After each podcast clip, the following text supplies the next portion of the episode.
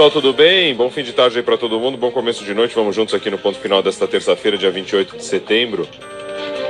A advogada Bruna Morato, que representa 12 profissionais da Operadora de Saúde Prevent Senior, você vem acompanhando aqui na programação da CBN, ela disse à CPI da Covid que a empresa e médicos do suposto gabinete paralelo fizeram um pacto para tentar validar a hidroxicloroquina como remédio contra a doença e assim tentar evitar um lockdown. Vai vendo só a história. Segundo ela, tinha um plano para que as pessoas pudessem sair às ruas sem medo. Eles desenvolveram uma estratégia. Tinha um aconselhamento de médicos. Esses médicos que ela até citou nominalmente foi o Anthony Wong, Nisi Yamaguchi, Paulo Zanotto, e que a Prevent Senior ia entrar para colaborar com essas pessoas. Como se fosse uma troca, ela disse, a qual chamamos na denúncia de pacto, porque assim foi, foi me dito.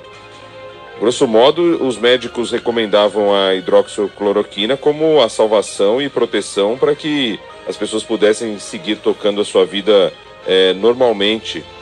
E tudo isso em alinhamento com o governo federal. Ela disse que o executivo da empresa, o diretor executivo, ele tentou se aproximar do ministro da Saúde é, após as críticas feitas pelo então ministro Henrique Mandetta tentou se aproximar do Ministério da Saúde. Lembra que na altura o Henrique Mandetta fez uma crítica dizendo que a quantidade de óbitos nos hospitais da operadora era alta, era alta a quantidade?